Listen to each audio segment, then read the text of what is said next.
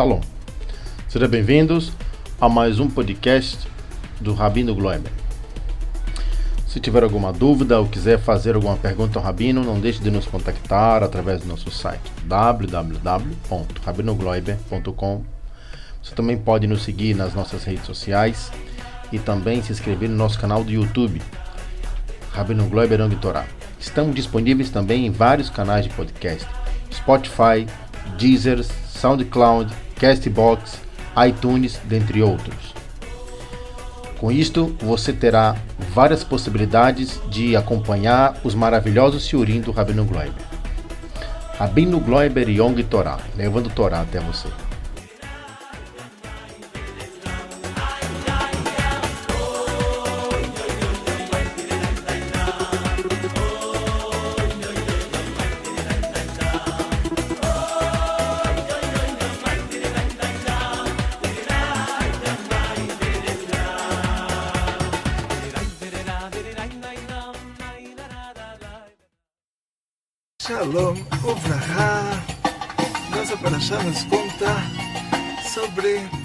Patriarca Abraham, como ele rezou, pediu para que Hashem não destruísse Sodoma e Gomorra e pediu do fundo do coração, discutiu com Deus para tentar convencer de não destruir aquelas, aquelas cidades.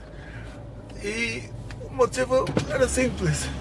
Todo mundo concorda que as atrocidades que eles faziam justificavam uma reação divina. Um dos 13 princípios da fé judaica é que Hashem ele dá um prêmio para quem faz o bem e ele é obrigado a, a dar um castigo para quem faz o mal. E chegou a hora que já não dava mais. As cidades tinham que ser destruídas o anjo Gabriel desceu para esse mundo para colocar isso na prática. E, e, mesmo assim, Abraão, ele rezou, ele deu a vida para que as cidades não fossem destruídas e ele conseguisse trazer essas pessoas de volta para o bom caminho, convencer essas pessoas a se comportarem melhor. Nós vemos que Abraão, está eh, escrito, Veskem Abraham Baboker, Abraão, ele, ele fez a reza da manhã. Ele inventou a primeira reza. Essa reza que a gente reza Shacharit. Diz a Gemara, a Gemara traz duas opiniões em Masachat Brachot. Uma opinião é que as tefilot, avot tiknum, os nossos patriarcas, eles fizeram essa fizeram para nós a obrigação de rezar. Abraham ele inventou a reza do Shacharit. Yitzhak inventou a reza de Mincha. Yaakov inventou a reza de Arvit. Nós rezamos três vezes por dia. A outra opinião é que as tefilot elas são no lugar dos korbanot. Por isso tem korban musaf no Shabbat. E, e essa é, é a opinião levada em conta. Mesmo assim, diz o Zohar, os patriarcas eles inventaram as tefilot, eles inventaram as rezas. E sendo que eles inventaram as rezas, eles sabem como a reza tem que ser. Antes da gente rezar, nós temos que nos aconselhar com eles. Ou seja, antes de rezar Shacharit, a gente tem que se aconselhar com Abraão.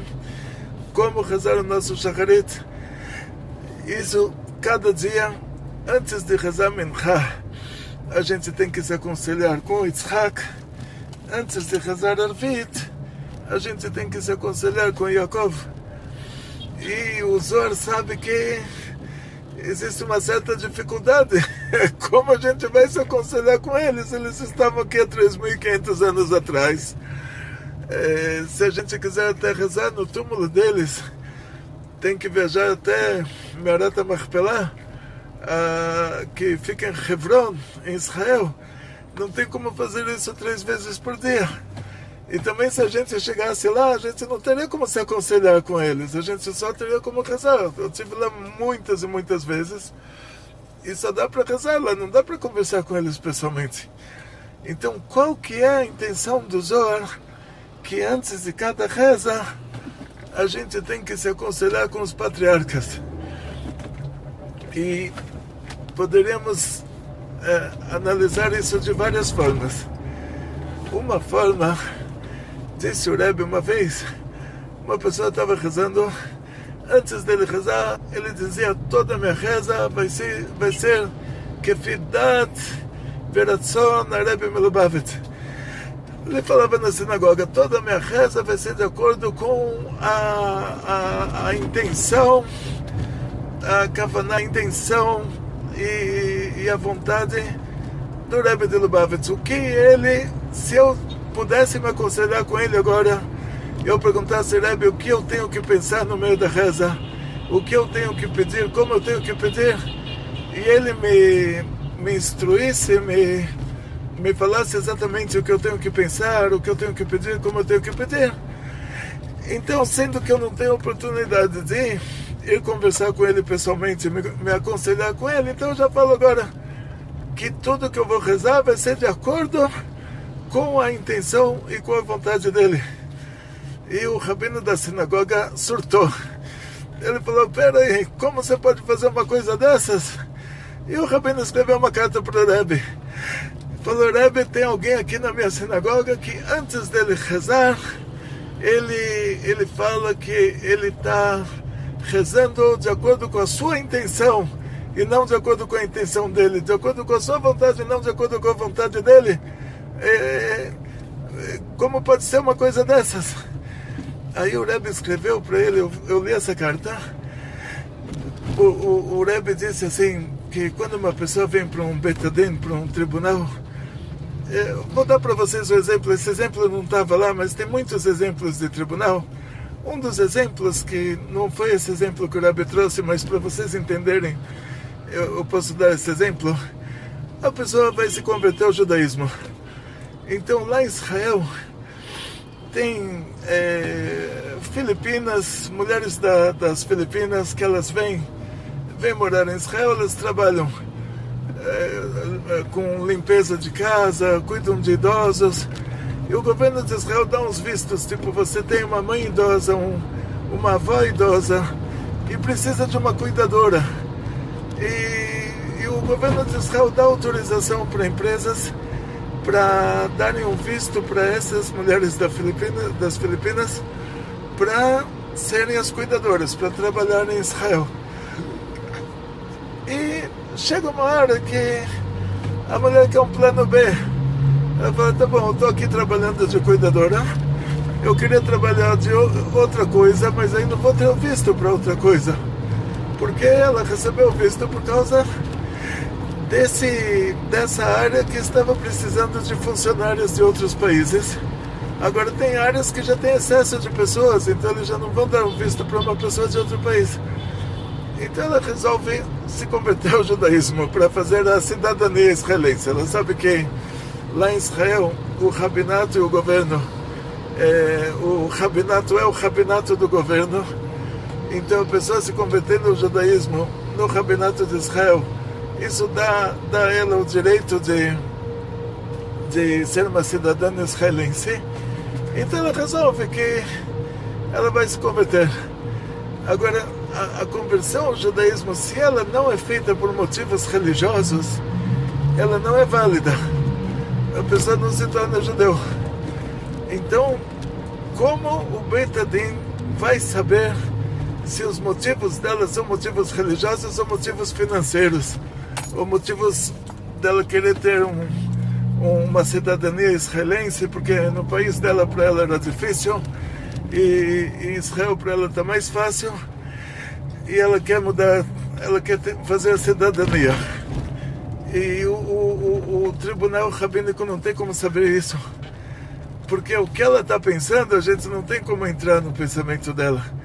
Então o tribunal, eles falam para ela, você quer ser judia, você sabe que nosso povo é perseguido, talvez você está fazendo isso porque você quer se casar com um menino judeu, por isso, se for assim, a, a conversão não vai ser por motivos religiosos, vai ser por motivos de casamento, e aí novamente não vai ser válida.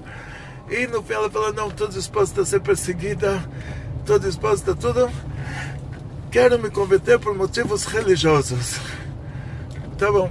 Aí o tribunal fazem a conversão dela, mas de acordo com a intenção e vontade do tribunal e não com a intenção e vontade dela. Quer dizer, eles deixam para ela claro isso que ela quer se converter vai ser de acordo com a intenção, de acordo com a vontade do tribunal e não de acordo com a intenção dela, porque se for de acordo com a intenção dela, pode ser que ela está pensando, ah, graças a Deus, vou fazer essa conversão, vou fazer a minha cidadania e, e ter uma vida melhor do que eu tive no meu país.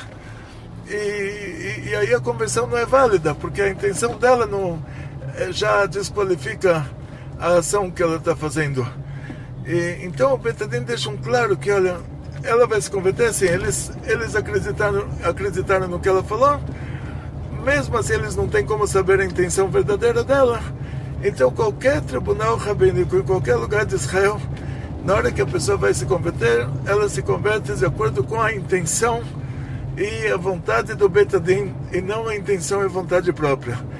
E aí Rebbe, eh, sem dar um exemplo de conversão, mas falou um exemplo do tribunal, que pode ser aplicado em qualquer outro caso, tipo a pessoa vem testemunhar, é, ou, ou a pessoa vem para qualquer outro motivo, tem uma, uma disputa entre uma escola e uma professora a, a, a escola diz uma coisa, a professora diz outra, o tribunal tem que determinar quanto a escola tem que pagar para o professor. Em qualquer caso de tribunal rabínico, a pessoa é avisada que o, o, julgamento não vai ser feito de acordo com a intenção dela, mas sim de acordo com a intenção do tribunal.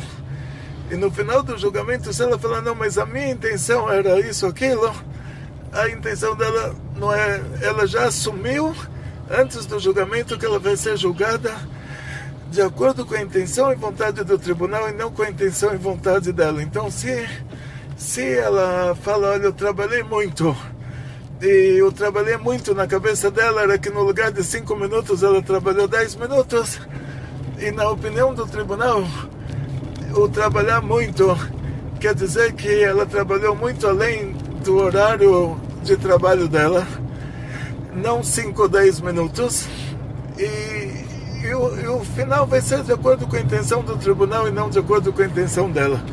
Aí disse o Rebbe, também quando a pessoa ele fala que ele ele está rezando de acordo com a minha intenção e com a minha vontade, quer dizer, ele está se baseando no que o Rebbe como Rebbe na, na intenção do Rebbe como Rebbe, na vontade do Rebbe como Rebbe, como o Rebbe reza, ele está falando, a minha reza é como a reza dele, e isso, é, agora eu vou contar para vocês uma história, é, tinha um caso assim com o Rabi Meir Balanés, Rabi Meir Balanés, ele é, era casado com a Brúria, a, a, a Brúria era filha do Rabi Hanina Ben Teradion, e ela tinha uma irmã, o governo romano fez um decreto que era proibido ensinar a Torá.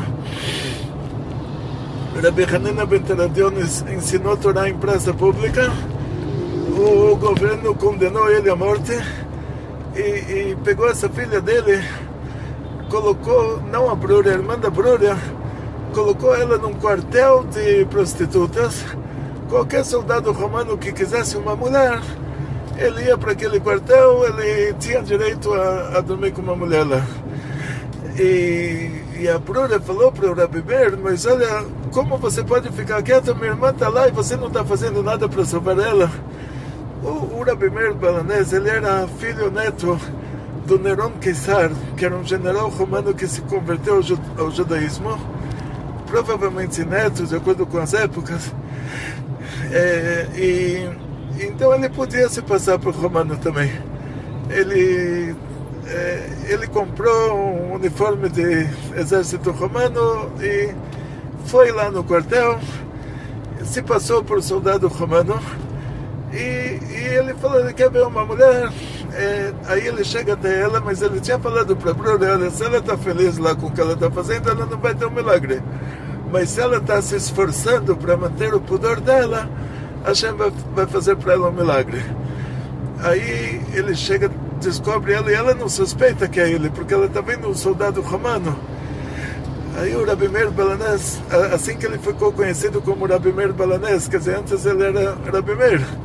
Depois ele ficou conhecido como Rabi Meir Balanés, quer dizer, o dono dos milagres, dono do milagre.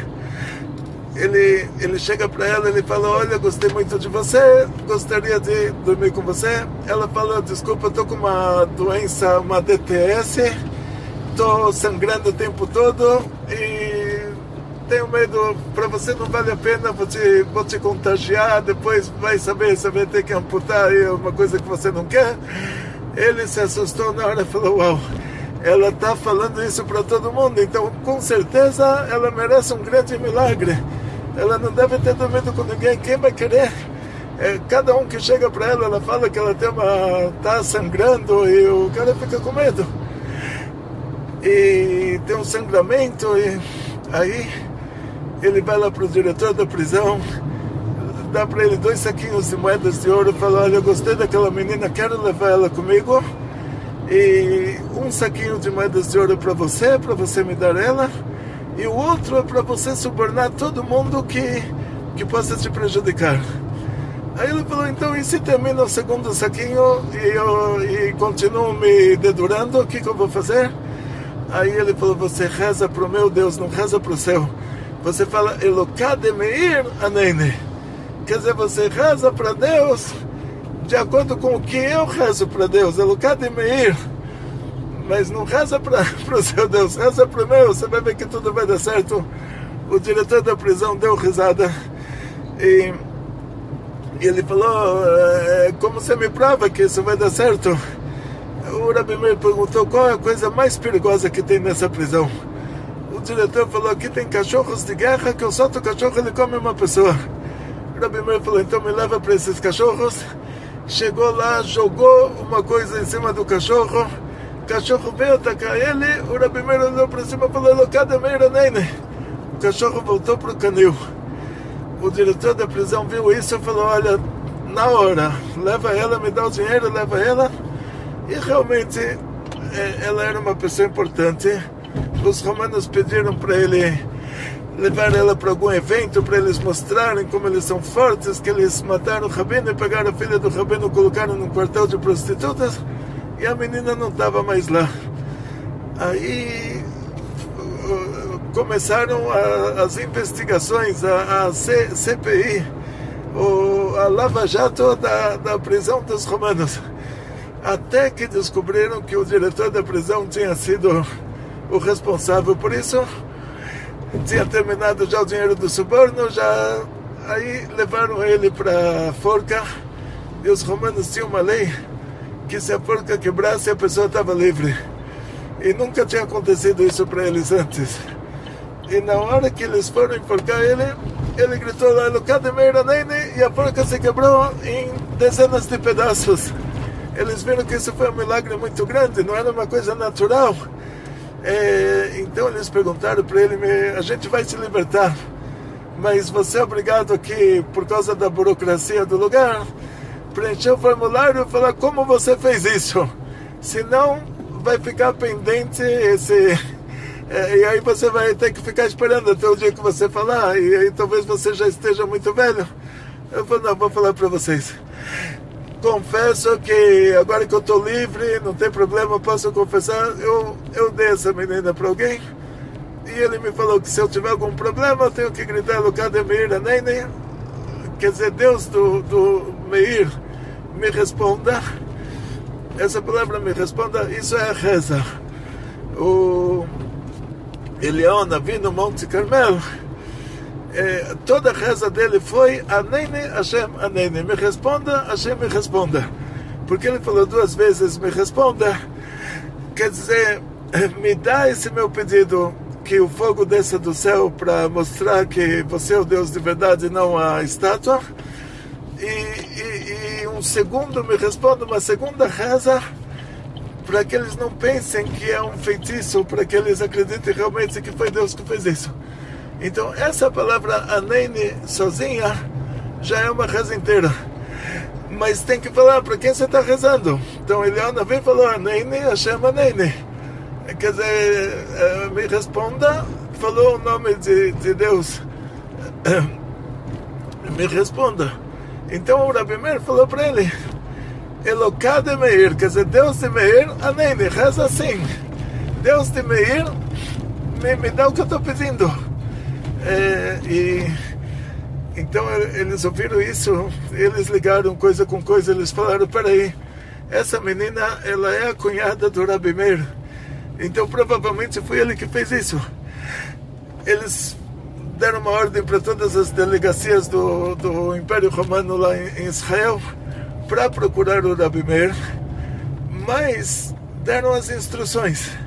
Se for encontrada uma pessoa com essa fisionomia numa, num, num lugar de idolatria ou num prostíbulo, não é ele, não traga ele para a delegacia que você vai perder tempo do delegado, vai deixar o delegado nervoso. Então, só tragam se for uma pessoa que for encontrada numa sinagoga, numa yeshiva, mas se for em prostíbulo ou idolatria, não é ele. Ou ele estava no mercado, os romanos correram atrás dele, ele chega num beco sem saída, tinha lá idolatria, estavam cozinhando porcos para idolatria. Ele enfiou um dedo, mas chupou o outro. Aí os romanos falaram, não, não é ele, porque está comendo lá o porco da idolatria. E a outra vez, ele, ele foge dentro do, do, do mercado municipal. É, ele foge e, e os romanos correm atrás dele até que ele chega no prostíbulo. E aí sai do prostíbulo Eliana, vê o profeta Elias desce do céu em forma feminina. Mas ele reconheceu que é Eliana. E Eliana vê dá um abraço nele e fala: Uau, quanto tempo! Você é um freguês aqui dia a dia. E, e aí os romanos falaram, não, o cara ele já é conhecido aí no prostíbulo, então não é ele. Aí ele fugiu para a Babilônia. Mas o, o patente dele, que ele falou pro, pro diretor da prisão, ele falou, você reza Eloká Meir nele. Deus de Meir. Então aqui a gente vê que existe uma coisa assim, que diz o Zohar, você tem que, antes da reza, você tem que se consultar com os patriarcas. Então dá para interpretar isso dessa maneira. Tipo, você fala, olha, eu quero que a minha, a minha reza ela seja de acordo com a vontade, de acordo com a, a intenção, é que da'at veratzon, de acordo com a, a a veratzon, de acordo com a, com a vontade e intenção do, do, de Abraão Yitzhak Yaakov. O, como Abraão rezaria, com qual intenção, com, com qual vontade, aí eu quero que a minha reza seja, seja vista dessa mesma maneira. Quer dizer, não leva em conta o que eu estou pensando, leva em conta o que Abraão Avino está pensando. Então diz o Zohar que a, a pessoa tem que se pegar, se aconselhar com os patriarcas antes da reza, então provavelmente essa é a intenção. Quer dizer, ele, ele faz a reza dele de acordo com a intenção dos nossos patriarcas. E outra coisa interessante, quando a gente fala sobre reza, o, nós sabemos que pela Torá, a reza é você pedir o que você precisa na hora que você precisa. Isso é tefilá da Torá. Por isso que as mulheres são obrigadas a rezar também porque o mandamento da Torá, que ele tem um tempo determinado, as mulheres estão isentas. Então, isso que a gente costuma rezar três vezes por dia, que se tornou uma obrigação para dez homens, dez homens juntos, isso é chamado de minyan. Dez homens juntos tem que rezar três vezes por dia. Ou, ou se você não consegue rezar com, com o minyan, aí você reza 100 minutos, mas o homem é obrigado a rezar. Essa reza que a gente faz, ela foi instituída, o Nusach HaTfilah, o que é chamado, o Nusach HaTfilah, é, é, é o roteiro da reza. ele foi instituído pelos Anshei Knesset Agdolá. Eles eram 120 sábios e profetas eh, que viveram durante o exílio da Babilônia. E, e sendo que a reza é você pedir para Hashem o que você precisa na hora que você precisa, eh, e a pessoa já esqueceu o que ele precisa e ele esqueceu a frequência. Eh, você esqueceu que você precisa de saúde de manhã, de tarde, de noite e Deus me livre, se acordou de manhã e falou, Hashem, me dá saúde. Mas aí de tarde o cara pode pegar uma. Está tá tendo aí epidemia, em muitos países está tendo segunda fase, aqui no Brasil não, não acompanho, mas provavelmente aqui deve estar tendo segunda fase também, não sei. Assim, não é, não é bem a minha praia, e a gente ouve Houve daqui, de lá, que sempre antes das eleições tem uma segunda fase da epidemia, tem a terceira fase e, e a gente não sabe se a epidemia está ligada às eleições, não está ligada às eleições. Então a gente não sabe o que dizer. Mas o que a gente sim sabe é que se de manhã você pediu para a gente dar saúde, você já está garantido até de tarde. De tarde o seu seguro expirou, você tem que pedir de novo. Então é isso que disseram os Sheikh nessa Tagdalá. Quer dizer que a, a, o, a frequência da reza é que você tem que pedir de manhã, de tarde e de noite.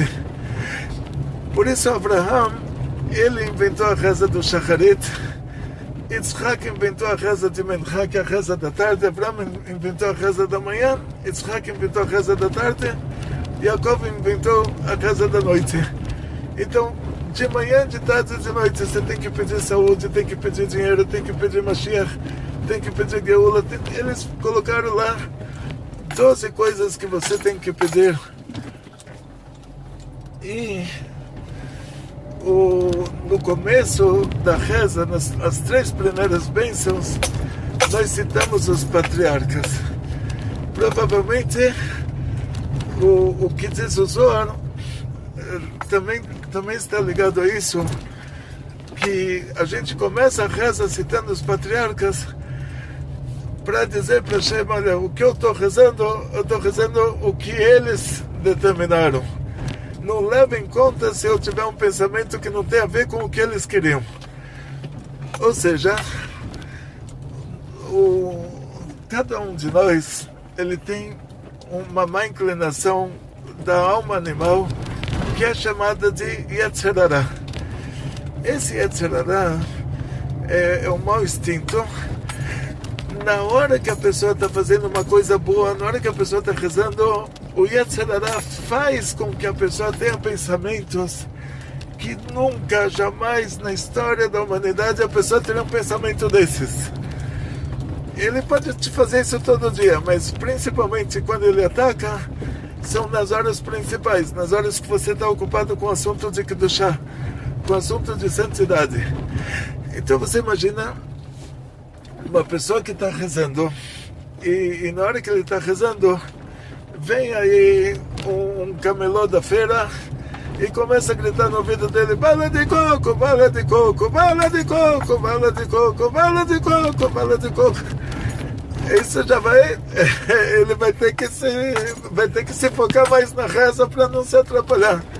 Mas imagina que esse camelô começa a contar para ele todo o noticiário do dia, e o Trump, e o Biden, e o Bibi, e o isso e aquilo, e, e, e aí a pessoa tem que se focar mais ainda, para não se atrapalhar. Imagina que o cara começa a falar um monte de besteiras. Aí a pessoa tem que se focar mais ainda. Então isso é o que o Yatsarara faz pra gente. Não pensa que o mau pensamento na hora da reza foi você que pensou. Nunca pensa nisso. O mau pensamento na hora da reza não é você que está pensando. É o Yatsarara que está tentando te prejudicar. E na hora que você pensa, uau, eu pensei uma coisa dessas, como pode ser que eu pensei uma coisa dessas e você se desanima por causa disso? ele conseguiu o que ele queria. E na hora que você tenta discutir com o mau pensamento, ele também consegue o que ele queria. Então o que a gente tem que saber é que qualquer mau pensamento na hora da reza ele vem, a fonte dele é, é uma fonte impura. Ele vem do lugar impuro e a gente não tem que responder, não tem que discutir, não tem que bater boca com o mau pensamento. Não tem que sentir, se sentir mal por a gente ter pensado isso, porque não fomos nós que pensamos isso. Foi um Yetzirará que está tentando atrapalhar a nossa reza. O, diz porque a a, pior coisa é o mau vizinho. O Rebbe diz o mau vizinho é o Yetzirore, que ele mora dentro da gente e ele é o mau vizinho. A gente reza de manhã, a gente pede para gente nos salvar do mau vizinho. O mau vizinho, diz o Rebbe, é o Yetzirara, é essa má inclinação, ela é nosso vizinho de dentro. O vizinho de fora ainda dá para fechar a porta, o vizinho de dentro está tá dentro. Quando fecha a porta, eu fechei ele dentro junto comigo. Então, todo mau pensamento que você tem durante o dia, e você fala, como pode ser que eu pensei isso? Não, realmente você tem razão, não foi você que pensou isso. Não tenta discutir com o mau pensamento. Então, por isso, diz o Zohar, quando você vai começar a rezar, você tem que se consultar com os patriarcas. O que quer dizer? Até nos Shmonai a, a primeira bênção você fala Eloque Abraão, Eloque Yitzhak, Eloque Yaakov. Ou seja, você já está dizendo para Hashem que, que, olha, a minha reza é a reza deles.